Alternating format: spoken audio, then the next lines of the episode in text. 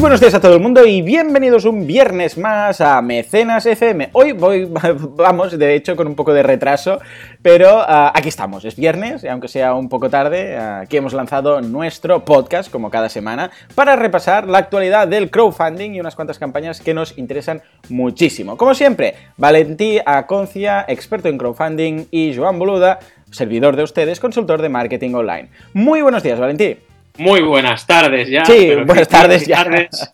Estamos aquí como cada semana, no fallamos y bueno, una semana con campañas muy interesantes. Sí, sí, sí, sí. sí. La verdad es que, bueno, campañas y noticias, un poco de todo, ¿no? Pero, pero en general, uh, estábamos antes uh, de empezar el programa comentando que nos gusta tanto, o sea, porque hoy, esta mañana no hemos podido grabar, pero nos gusta tanto este mundillo que hemos dicho, ¿qué hacemos? ¿Lo dejamos para, para mañana? No, no, va, venga, vamos, vamos a hacerlo, venga. Y, y, realmente, incluso antes de preparar el, bueno, antes de empezar el programa, ya hemos hecho una especie de previo y, y, hemos pensado, bueno, casi que estamos haciendo el programa, vamos a empezar, vamos a darle al rec, o sea que lo disfrutamos muchísimo y espero que eso se transmita. En fin, pues a ver, Valentí, ¿qué, ¿qué, novedades tenemos esta semana? ¿Con qué, ¿Con qué nos sorprende el mundillo crowdfunding? Pues la verdad es que intento cada semana traeros eh, noticias de medios mm. importantes, como en este caso entrepreneur.com, que se hace eco del crowdfunding y cada vez más son periodistas que hacen eh, un poco artículos cada vez más profesionales sobre el mundo del crowdfunding y realmente tienen una repercusión notable a nivel de notoriedad. Mm. Y hoy os traigo uno que habla de qué pasa cuando el crowdfunding no va bien, pero el producto está perfectamente bien. Es decir, qué ocurre cuando tienes un buen producto y el crowdfunding no funciona. Eric Samson, eh, la verdad es que ha escrito este artículo muy bien trabajado y nos explica diversos casos en los cuales hemos visto también casos en Mecenas FM, fallo en la primera campaña, éxito en la segunda campaña, ¿no? O fallo en la primera campaña, validación del producto y luego quizás inversores que entran en el proyecto, ¿no? Y el caso más emblema de, de este tipo es el que, recordemos, uh -huh. pasó con The Cool Schooler, la nevera, que tuvo una primera campaña que fracasó, recaudó 102 mil dólares de un objetivo de 125 mil y la segunda campaña eh, recaudó 13 millones de dólares con un objetivo de 50 mil, ¿no? Con lo cual, eh, realmente, si te lo propones, incluso teniendo un fracaso, si tu producto es bueno, puedes llegar a tener un éxito en segunda instancia. Totalmente, Entonces, es el concepto americano. Sí, totalmente. Y creo que de aquí tenemos mucho que aprender en el sentido de que nuestra cultura del fracaso es un poquito, tiene un poquito más de complejos, ¿no? Que la cultura uh -huh. del fracaso norteamericana, que parece que casi tengas que fracasar para ser alguien en la vida, ¿no? Sí, sí, sí. Aquí es un poco al revés, bueno, ¿no? Imagínate si Cool Schooler hubiera logrado esos ciento, por los pelos 125 mil uh, claro. dólares. ¿Qué? Después ya no hubiera recaptado esos 13 millones, con lo que Exacto. imagínate. Entonces, es un caso extremo, ¿no? Es evidente Mm, que claro. si la no llegas a 125 mil, no te esperes que en la segunda recaude seguro 13 millones, ¿no? en este caso, sobre todo hubo un problema de comunicación, recordábamos, en Mecenas también lo comentamos, de comunicación de la campaña, porque ellos comunicaron su primera campaña en diciembre y cuando hace frío no apetece llevarte una nevera a la playa, ¿no? Porque hace frío. Entonces, en la segunda campaña realmente que comunicaron en julio-agosto y bajando mm. su objetivo de recaudación un montón, consiguieron un resultado mucho mejor, ¿no? Recordar lo que siempre decimos de bajar los objetivos de recaudación, ajustarlos para cumplir mejor las reglas de oro, sobre todo 30, 90, 100 y poder del 100 y a partir de ahí multiplicar. Y este artículo es interesante y os dejamos evidentísimamente el, el artículo en, el podcast para que lo analicéis y veáis un montón de casos de este estilo que en la segunda eh, campaña pueden llegarlo a intentar o bien que son productos muy bien, eh, muy bien eh, creados pero no llegan a tener éxito porque la campaña a lo mejor no tiene una buena estrategia. Exactamente, sí, sí, sí, sí. No es tan importante. Bueno, de hecho, eh, y, esto lo comentábamos este jueves, que te, capturé eh, por un rato, eh, te secuestré y uh, viniste a, mi otro podcast, al podcast de marketing online, y lo comentábamos en la herramienta del crowdfunding como herramienta de estudio de mercado. Y un poco es ese mismo papel, es el papel de decir, bien, sí, es una herramienta de estudio de, estudio de mercado para ver si puede haber interés pero eso no quiere decir que no, que no te lo tengas que currar. Vez más, siempre hemos dicho que, ojo, que la plataforma solo es un 5% de, de, los mecenas, que mm. si realmente va a ser viral, entonces sí, pues tienes la suerte, pero que no confíes en que tu campaña solo por estar en una plataforma vaya a ser viral. Con lo que la, la, la estrategia de comunicación debe ser, vamos, debe estar estudiadísima. O sea, esto está sí. clarísimo. Y sobre todo, el gran fallo es creerse que esto funciona solo, que es un sistema que funciona solo y que porque tengas un buen proyecto vas a tener éxito. No, siempre hay un binomio de diseño y de estrategia. Y no puede funcionar exacto. si no están, conjugados los De hecho, es como, sería equivalente montar un e-commerce y pensar que te irá bien, porque es un e-commerce. Es lo mismo. Es exactamente, o como colgar algo en eBay o en Amazon, que ya sabéis que podéis vender ahí vuestros productos también, y esperar que como lo hemos subido en eBay, pues se va a vender muchísimo. No, no tiene por qué. Es un marketplace, tú colocas tu producto, pero si no te lo curras, pues poca cosa. Esto es exactamente lo mismo. Veo que cada vez hay más simbiosis entre el marketing online y el crowdfunding. Está, esto está completamente unido. En fin, señores, pues eh, muy bien, pues nada, vamos a, vamos a comentar esas campañas y empezamos con la primera. A ver, uh, Valentín, ¿qué nos traes? ¿Con qué nos uh, obsequias? Pues mira, esta semana me he concentrado en creadores reincidentes. Entonces, ah, haré un rápido. Sí, haré un repaso rápido por eh, campañas, grupos de campañas de un mismo creador. Ah, gente que ha hecho más de una campaña de crowdfunding. La primera es sorprendente. La verdad es que yo lo descubrí por casi casualidad buscando campañas de menos de mil, de mil pounds, ¿no? Ya sabéis que estoy un poco enfermo, siempre hago la broma, estoy un poco enfermo de crowdfunding y a veces me entretengo a mirar campañas de menos de mil pounds o de menos de mil dólares a ver qué me encuentro, ¿no?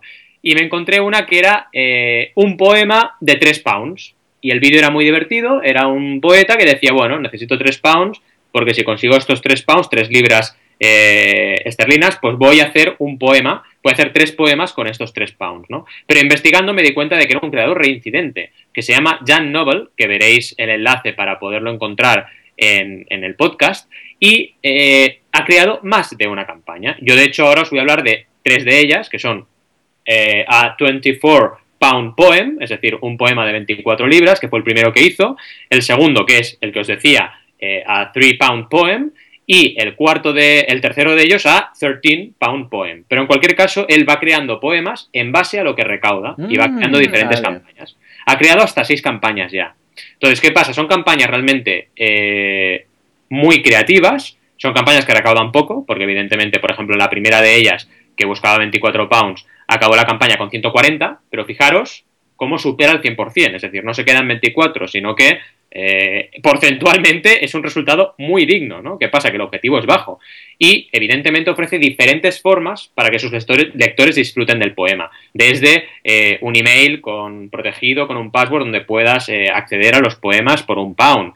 o diferentes opciones incluso de una edición limitada del poema impreso donde tú puedes tener algo exclusivo, algo que solo está limitado, en el caso, por ejemplo, de la primera campaña que os comentaba, a 10 mecenas. Y con esta estrategia, pues consiguió 20 pounds eh, en solo una, un tramo de recompensa, ¿no? Así que fijaros, solo con este segundo tramo de recompensa, el de 2, ya tenía casi el 100% eh, cubierto, porque el objetivo eran 24. Con lo cual podemos aprender mucho de estas pequeñas, grandes campañas, porque son unas campañas para recaudar muy poco, pero que se puede aprender mucho tanto a nivel de comunidad como a nivel de estrategia. Recordar también ahora cuando entréis en, Kickstarter, que una vez entres en Kickstarter directamente te vas a updates, te vas a actualización porque está activo lo que os explicábamos la semana pasada, no, hace dos semanas, perdón, Spotlight, que es un timeline del proyecto, con lo cual no os confundáis, iros a campaña, a la pestañita campaña, para poder ver la campaña tal y como se conceptualizó y evidentemente todas las recompensas, el vídeo, etcétera, ¿no?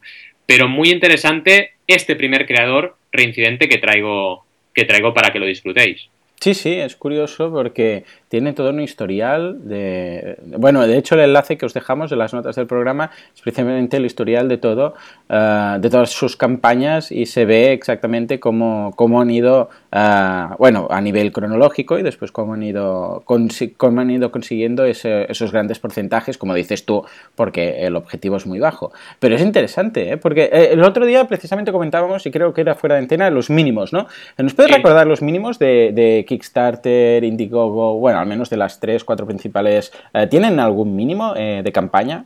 O sea, tú realmente puedes hacer una campaña por un pound, por un dólar. ¿En todas partes? ¿O hay alguno? Me suena que hay alguno, no sé, que, no sé Puede ser. los 500, no sé si sí, No sé, no sé. Me suena, lo, miraría. Yo que yo sepa, eh, todas las plataformas con las que trabajo habitualmente, que son las principales, Kickstarter, Indiegogo, Berkami, no tienen un mínimo. Ni un máximo tampoco. No, las recompensas no tienen ni un mínimo ni un máximo. Está claro que si te vas a una campaña de crowdfunding de inversión, eh, no vas a hacer una ampliación de capital por un dólar, ¿no? Es que no tiene ningún sentido, ¿no? o sea, no, no te aprobarían el proyecto.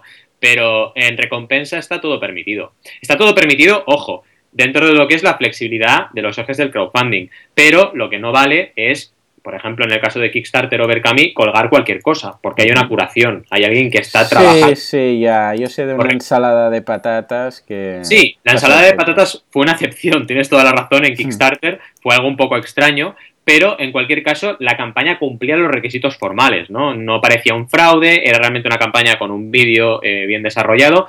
El tema es si se pasaba un poco de vueltas a nivel de lo que podía ser cómico, ¿no? Recordar que lo de la ensalada de patatas era una persona que dijo, voy a hacer una ensalada de patatas y necesito recaudar dinero para hacer la ensalada de patatas. Y recaudó un porcentaje brutal, ¿no? Y además Joan escribió sobre, sobre el tema en su, en su blog, ¿no? Porque tuvo una polémica bastante curiosa esta campaña. Sí, sí, exacto. A media campaña, bueno, cuando estaba acabando, la lió colando publicidad ahí de un restaurante, en fin, en fin, ¿qué le vamos a hacer? Muy bien, muy bien. No sé si acabó haciendo la fiesta, lo investigaremos. Supongo que podemos investigarlo, sí, sí. A ver si encontramos los vídeos de la fiesta y la mega ensalada de patatas. En fin, o él eh, gritando los nombres, en fin.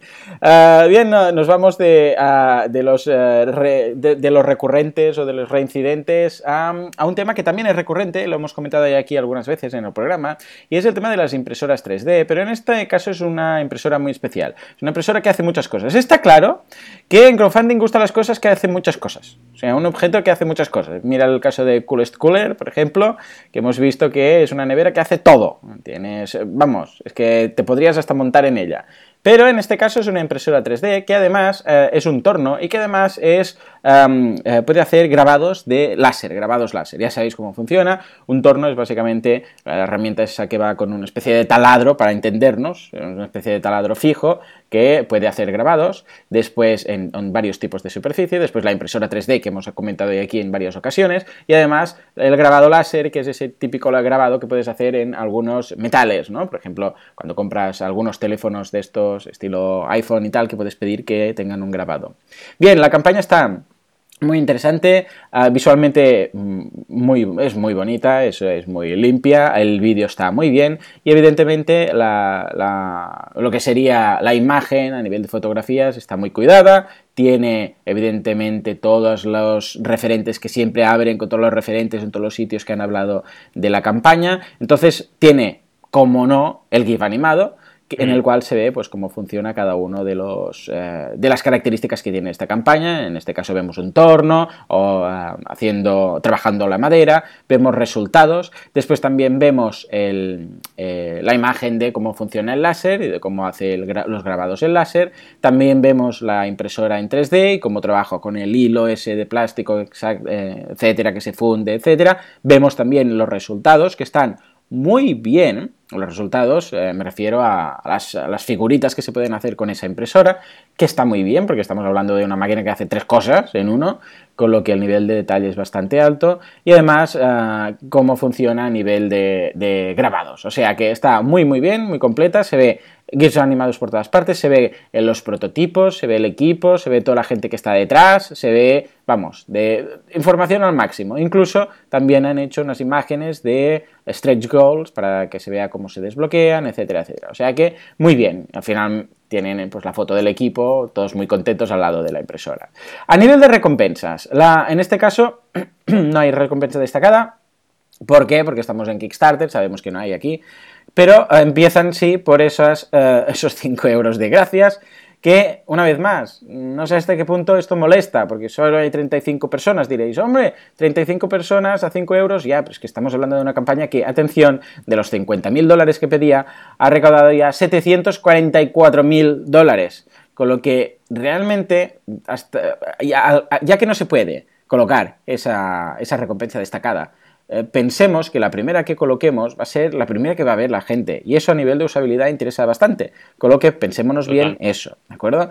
Y después 29 euros para una camiseta, 59, ah, perdón, dólares, todo esto en dólares, ah, ser parte de la familia, que recibirás unas gracias personalizadas, etcétera. Y después hay un pequeño saltito a 1.399 dólares, que era para Early Birds, 50, solo limitado a 50 personas, que volaron.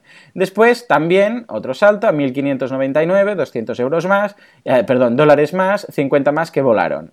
Y estamos ya en el precio de 1.999 dólares, que para ser una impresora 3D que hace todo esto no es caro, y eh, ya hay en estos momentos 104 pedidas de las 125. Ojo, porque después van a saltar ya a, las, a los 2.499 dólares. O sea que si queréis una impresora 3D, empezad ya, porque es que si no, no vais a llegar, no vais a llegar a tiempo. A partir de ahí hay ah, lo que siempre decíamos, ah, más packs de varias ah, impresoras, incluso hay una para escuelas y para, bueno, para todo tipo de escuelas y centros educativos de 7.500, ¿de acuerdo?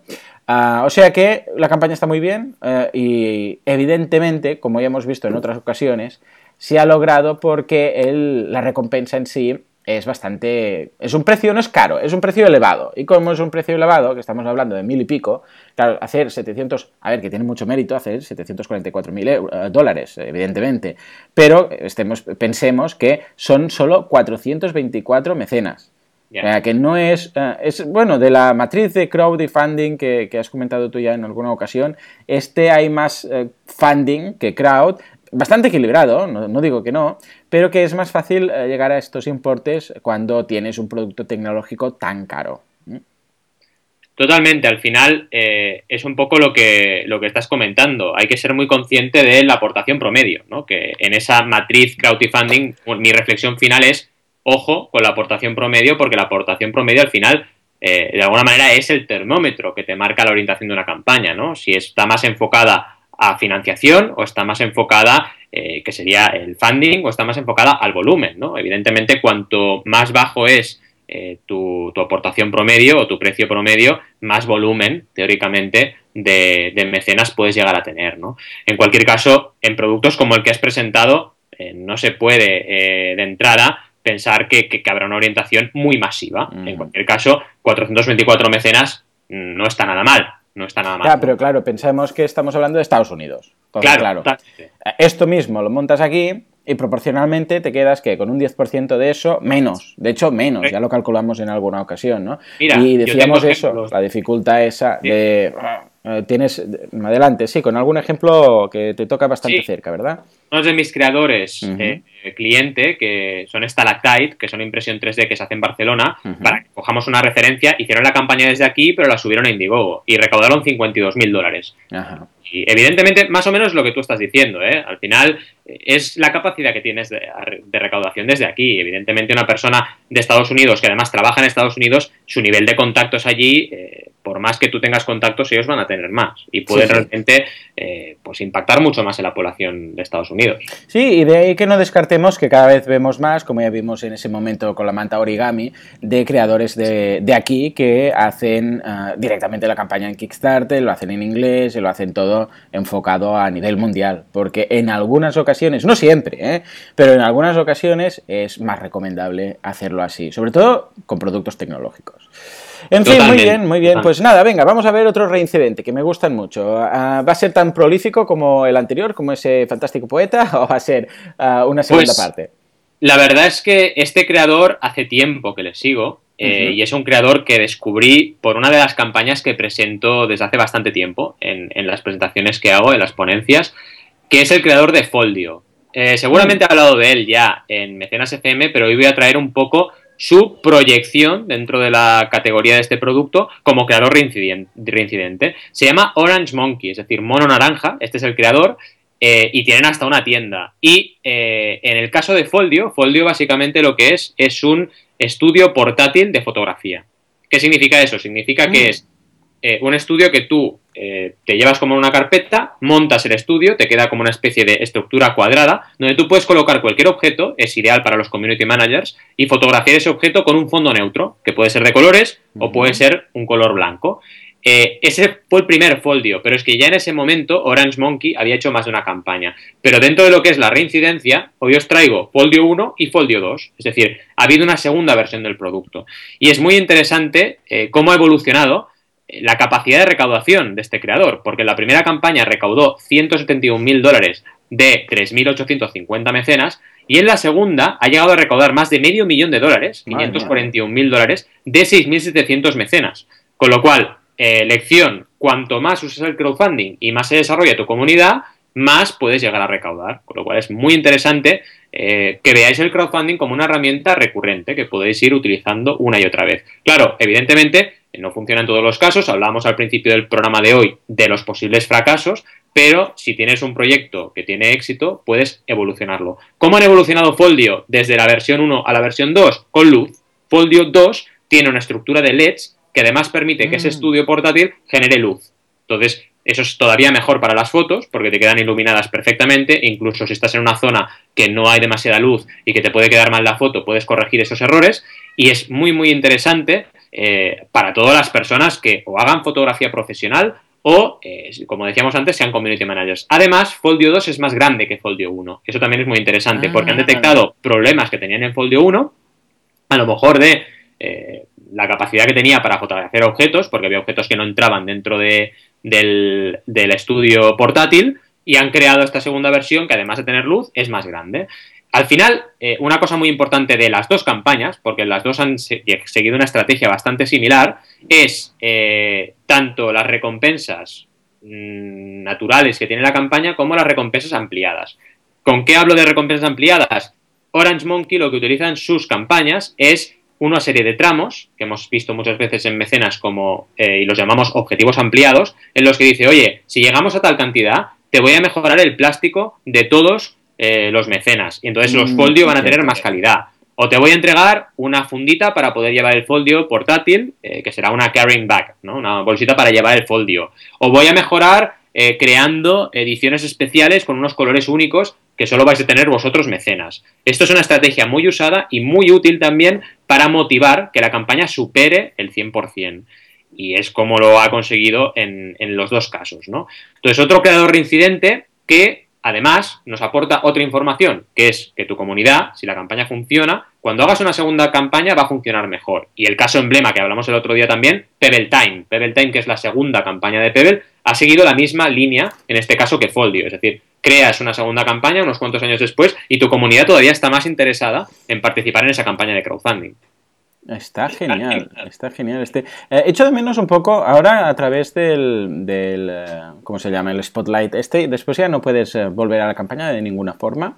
Sí, de hecho tienes Spotlight, de hecho te pone la pestaña ¿En sitio? en updates. Pero ah, tú al, lado izquierdo tienes la pestaña campaña. ahí, vale, vale, es cuando ves, exacto a nivel de usabilidad es mejorable, ¿eh? Mm, sí. Pero, sí, pero están haciendo algo al menos. Sí, está muy bien lo de, lo de Spotlight, que como tú dices, están haciendo algo, porque Kickstarter eh, quizás se quedaba un poco atrás en, mejoras que, que, Indiegogo, pero la verdad es que creo que con Spotlight han mejorado mucho. Sobre todo, recordemos, ese botón que tiene ahora Kickstarter para el call to action. Ahora, este creador, Orange Monkey, en una de las campañas tiene un botón que te lleva a su tienda y en la otra tiene un botón que te lleva a la newsletter. Con lo mm. cual tiene dos páginas web que tienen un tráfico considerable que se va, se lleva a sus propios, a sus propios call to action, la newsletter o su propia web. Está estupendo, está estupendo. Es un invento que realmente es que es porque precisamente ahora estoy pensando, lo voy a colocar en marcadores porque precisamente a mi mujer que hace temas de cosas de, bueno, de con telas para bebés y tal, el otro día precisamente tenía ese problema de decir, es que no sé dónde hacerlas, porque la luz, porque no sé qué, y son objetos relativamente pequeños, con lo que el Foldio 1 ya le iría de sobras, ¿no? Pero es, es, ese tipo de invento que cuando lo ves dices, esto es carne de cañón de crowdfunding, y no hay más, y no hay más. Y en este caso, imagínate el envío internacional, claro, porque esta campaña puede ser tranquilamente internacional, porque es un producto que pesa muy poquito, se puede enviar en un sobre, o sea, que lo han hecho perfecto. Y de aquí destacar lo que dices tú, que es que realmente cuando haces una campaña aprendes tanto, tanto, eh, que después eh, cuando creas la segunda o cuando acaba, cualquier creador que acabe una campaña, la, consiga o no, eh, le preguntas, ¿qué has aprendido? Y estoy seguro que solo durante esa creación y durante la pre-campaña, durante la campaña y después de la post-campaña, ha aprendido tantas cosas que la siguiente es que va a ser, si hace una siguiente o se plantea hacerlo, sería tan, pero tan mejor como, como en este caso que hemos, que hemos visto en esta ocasión. O sea que desde aquí eh, intentamos romper un poco ese mito del fracaso, incluso en el crowdfunding, y, animamos a todas esas personas que han intentado, todos esos creadores que lo han probado que, y que no les ha funcionado, que lo vuelvan a probar, que igual el producto estaba bien, quizás no era el momento. Mirar uh, The Cooler Coolest, lo que decía, The Coolest Cooler, que es lo que decíamos antes, no era el momento. Y en algunas otras, otras ocasiones también hemos visto que no era el momento porque quizás el producto no era más estacional y no tocaba, era un producto que se comunicó mal, era un producto que igual faltaba comunidad, pero si lo solucionas y lo vuelves a probar, puedes tener un exitazo. O sea que desde aquí los, animamos a volver a probarlo. Totalmente. En fin, porque por cierto, con la tontería, el, ratio de fracasos de Kickstarter es bastante alto. O sea, o el ratio de, consecuciones. Eh, el otro día lo estábamos mirando. ¿Lo tienes por ahí? Kickstarter. El ratio de fracaso de Kickstarter está superando el 60% actualmente. O sea, imagínate, por ahí lo teníamos. Y en cambio aquí, eh, aquí digo en Europa, con, en este caso con uh, Berkami, está bastante más elevado sí, Berkami, hay que decir que Berkami en ese sentido está muy trabajado el ratio de éxito, porque precisamente tiene un ratio de éxito que se acerca al 70%. Eh, pero también seamos conscientes de una cosa: el volumen de Berkami no tiene nada que ver con el volumen de Kickstarter. Berkami tiene entre 150 y 200 eh, campañas activas al mes y Kickstarter tiene entre 8.000 y 9.000. Sí, más o menos eh, Berkami hace en un año lo que Kickstarter en una semana aproximadamente, o menos. evidentemente, cuanto más volumen tienes, pues tu ratio de Evidentemente. Está ahora, lo, estoy mirando justo ahora, un 38,49 de éxito. Claro, o sea, que quiere decir que cuando vas a crear una campaña en, Kickstarter, quiere decir que tienes un 38%, 39% si quieres, de, de éxito, un 39% solo. O sea, que mm, no pensemos lo que decíamos antes, que por hacer una campaña en Kickstarter todo, va a ir solo. En fin, nos vamos a otro invento muy interesante, un invento tecnológico, y es eh, simplemente un USB, así de fácil, que se coloca en iPhone o en iPad y en el cual le puedes copiar las imágenes y después ese mismo USB lo colocas, bueno, ese mismo cacharrito, lo colocas en, el ordenador y a partir de ahí puedes eh, traspasar eh, todo tipo de fotografías, información del, ordenador de una forma muy fácil, muy simple al, iPad o al iPhone o al revés. Esto es básicamente el típico USB que todos tenemos en mente, eh, con el, evidentemente con la conexión USB. La diferencia es que en el otro lado, en lugar de no haber nada, hay la entrada de iPhone. Ya está, bueno, la, entrada de los nuevos iPhones y iPads, que es más chiquitita, ya sabéis la que es, que es reversible. Y ya está, así de fácil, así de simple, solo tienes que conectarlo, puedes grabar ahí como si fuera una, unidad externa y después eh, la otra parte la puedes conectar al ordenador. Esto parecerá una tontería, pero esto es, es, una pasada porque mucha gente, a ver, cuando estás en el universo iOS, o sea, de, de Apple, cuando quiere algo tan fácil como pasar unas fotos al ordenador, eh, tiene que pasar por un proceso de sincronización con iTunes. Y muchas veces dices, yo si es que no quiero sincronizar nada, esta foto que la tengo aquí, al final te la tienes que acabar mandando por mail para ahorrarte todo eso. A veces sí que es muy práctico el proceso de sincronización y hacer backups y tal, pero en ocasiones dices, no sé, es que solo estas 10 fotos que acabo de hacer las quiero poner en el ordenador que tengo que editarlas, pero ahora no tengo tiempo para ponerme a, sincronizar. Y lo primero que hace cuando conectas es abre iTunes y dice, estoy sincronizando todo y venga y te baja los podcasts y no sé qué. Y dices, no, yo no quiero todo esto. Bien, pues eh, ya no hace falta que os enviáis los mensajitos eh, con, o las mails con las imágenes, sino que simplemente conectáis esto, lo copiáis en, el, en el, esa unidad externa, va con una app, y después esa unidad externa la conectáis al ordenador y fácil, simple y rápido. Tan fácil, simple y rápido como que ya 1.252 personas lo han pedido y de esos 50.000 eh, dólares que pedían ya lo han triplicado y están en 148.000 dólares y aún les quedan 13 días. Con lo que la campaña muy correcta, a nivel de gráficos muy bien, porque se ve básicamente la situación, donde está, hay un vídeo, hay, no, hay no hay GIFs animados, que esto quizás por eso no ha llegado al millón de dólares, porque no han colocado el GIF, pero aparte de esto, eh, muy bien. O sea, en este sentido es una campaña muy, muy equilibrada. Esto en este caso es Indiegogo y entonces sí que tenemos la, destacada que está en 99 dólares, que es precisamente un, un e-clip de estos que ya indican de una forma muy prominente que es un 30% de descuento eh, del precio que tendrá. Y que además tiene envío internacional, envío mundial. Después de esta tenemos las gracias de un dólar, que hay seis. Una vez más, no lo hagáis, señores creadores. No, lo hagáis, un dólar, seis dólares, eso ensucia ahí, si es que no, no, no hace falta. En fin, y además yo me pregunto, esas seis personas que han dado las gracias, ¿por qué han dado las gracias? Son ellos, yo creo que son ellos los seis creadores. Sí, ¿no? Directamente son ellos, ¿no? es que si no, no lo entiendo. ¿Por qué das las...? Bueno, en fin, en fin. Uh, después, 49, una que era las de un Early Bird de 49 dólares, después que se agotaron todas 200, después ya saltábamos a 55 dólares, que aún quedan, bueno, que se han pedido 17, después 69 dólares, 79, etcétera, etcétera, y evidentemente va creciendo, va creciendo, y tienes, atención, los packs de distribuidor, finalmente. Pero una vez más, no lo entienden, no lo entienden. No puedes poner un pack de 100 Eclipse a 4.900 dólares. Es decir, 4.900 dólares eh, sale a 49 dólares, que no tiene, o sea, es muy fácil, 49 dólares. Y eso es precisamente la recompensa de los early birds. Con lo que no lo entienden.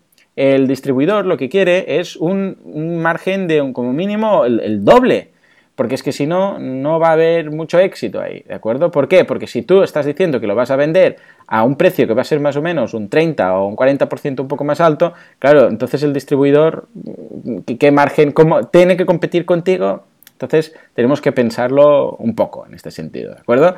Pero aparte de esto, muy bien, una campaña muy bien hecha, muy bien, muy equilibrada y aunque no ha logrado ser millonaria, Ah, bueno, ha triplicado la, recaudación que estaba. No, no ha triplicado. Eh, aquí, ¿cuánto, ¿cuánto estaba el promedio de recaudación por campaña en Indiegogo? ¿Lo, tenemos o no lo han dicho? porque no claro, no, no transmiten. Ya, claro, los son más opacos. Lo que dicen es que siempre Indiegogo tenemos que dividir los datos de Kickstarter entre seis. Pero claro, en la aportación promedio, en, perdón, en la recaudación promedio de los proyectos exitosos, no sé si se cumplirá esta regla, ¿vale?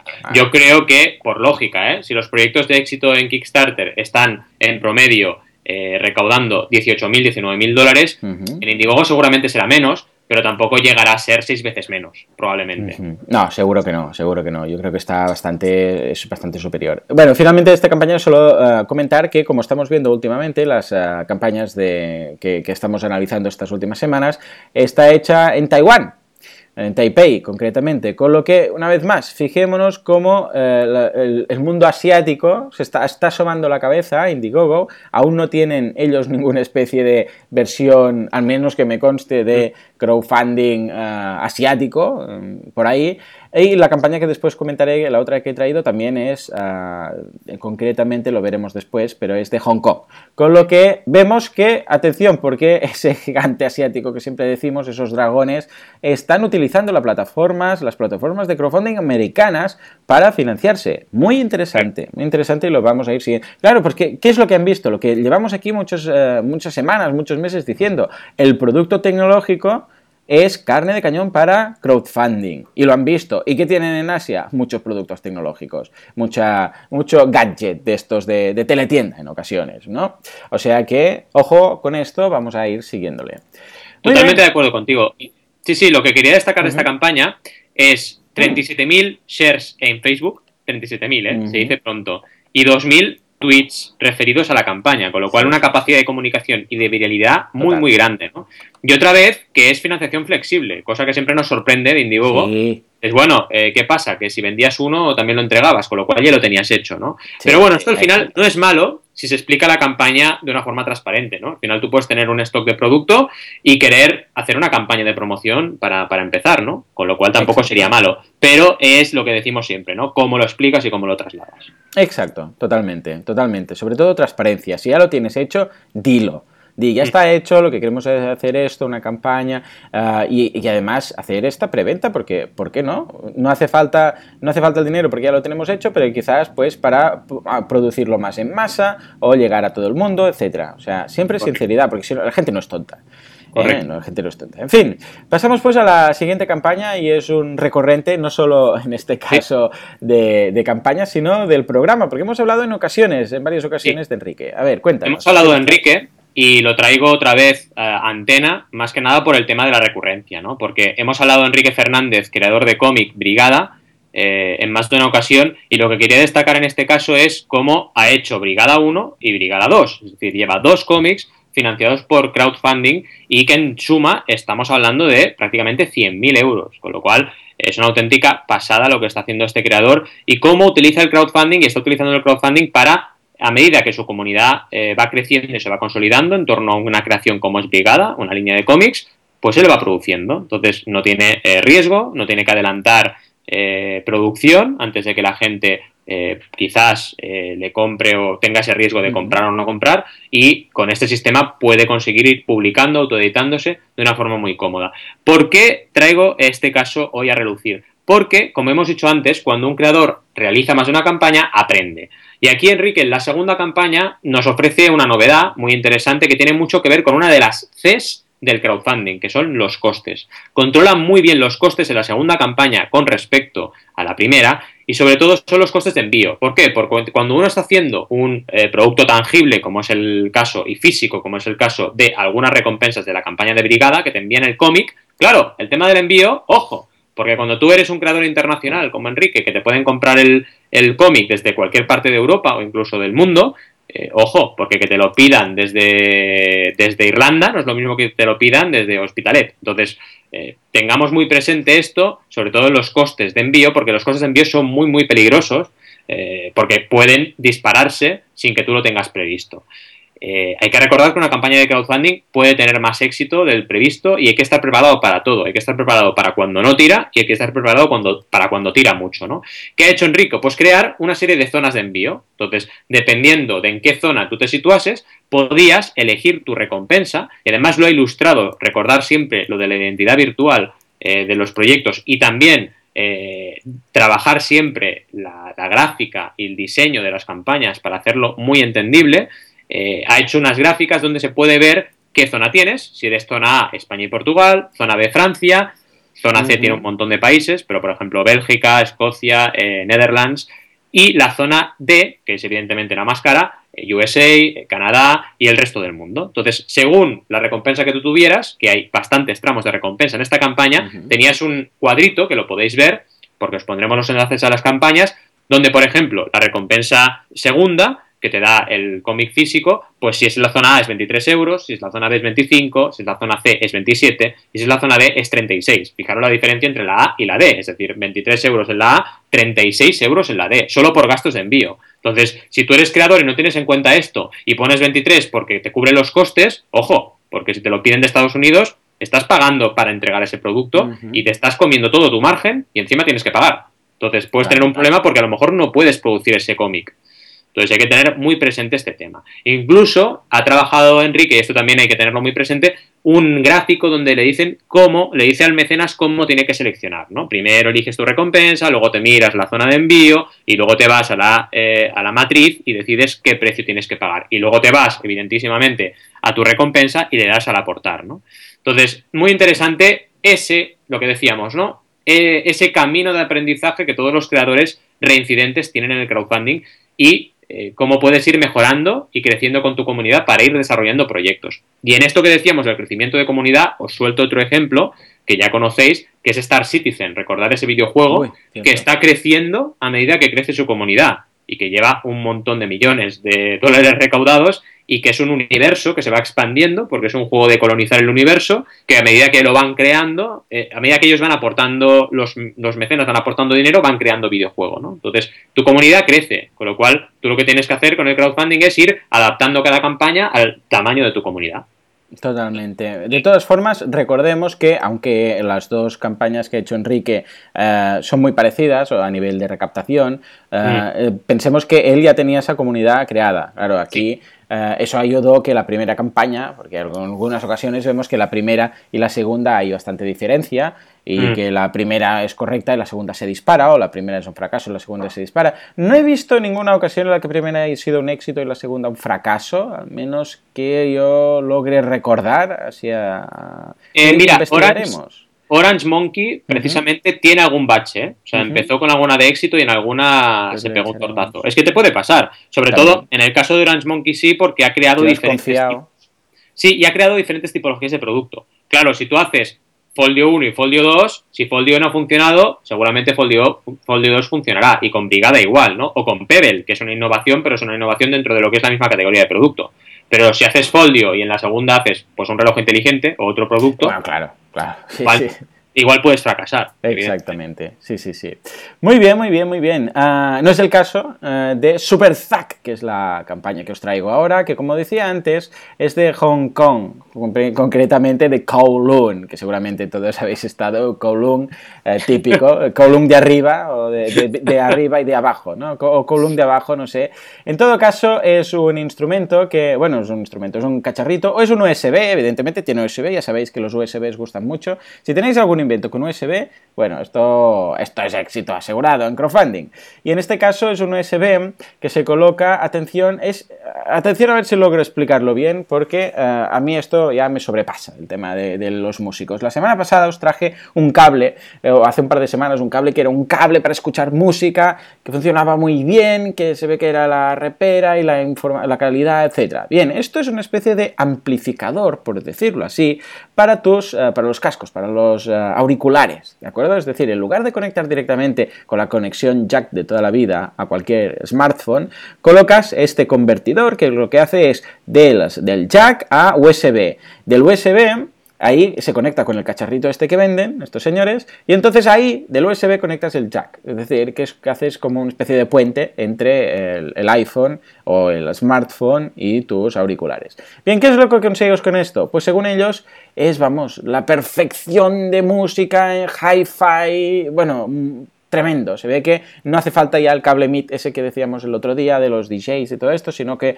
eh, te compara y te dice, no, ya no son 16 bits, sino son 24, te explican el chip cómo está por dentro, cómo funciona, a, nivel técnico te explican todas esas cosas que no tengo ni idea de lo que son. Además hay en color rosa también, o en color, sí, dicen que es rojo, pero es, una especie de rosa.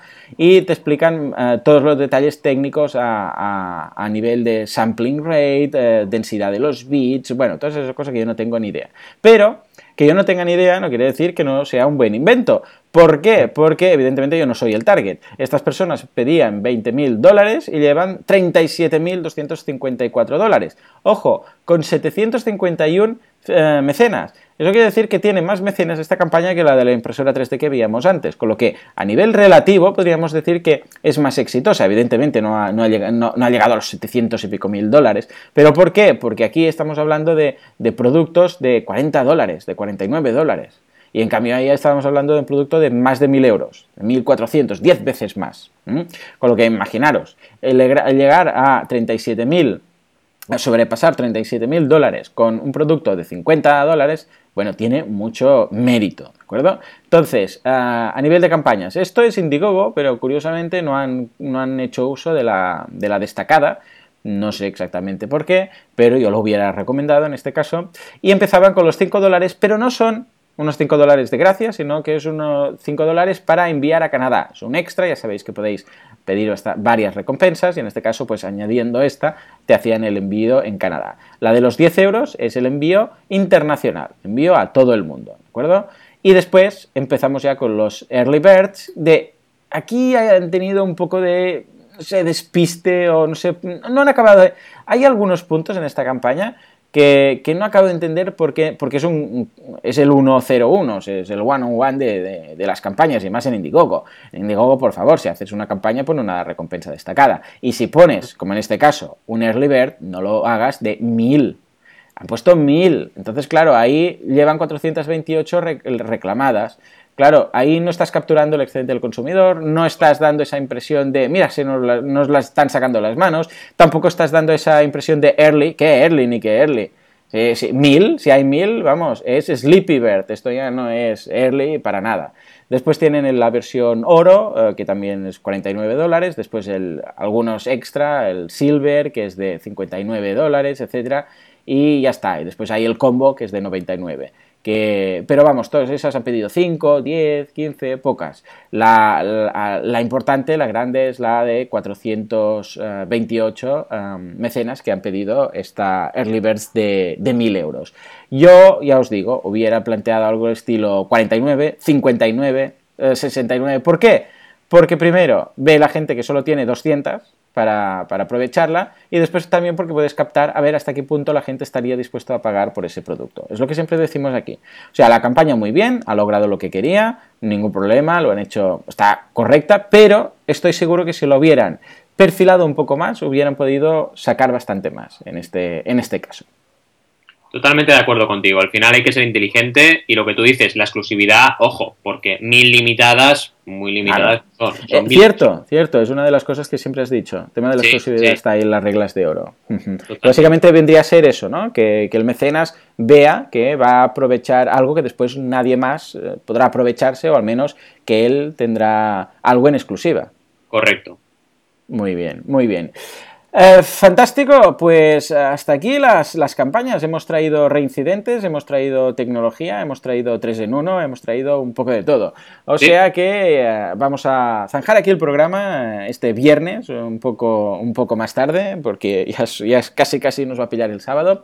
Y ya sabéis que si tenéis cualquier duda, pregunta, sugerencia en cuanto al programa o a vuestras campañas, si queréis montarlas, podéis contactar con nosotros a través de mecenas.fm en el apartado contactar eh, tenéis un bonito formulario de contacto a través del cual nos podéis hacer llegar cualquier pregunta o duda.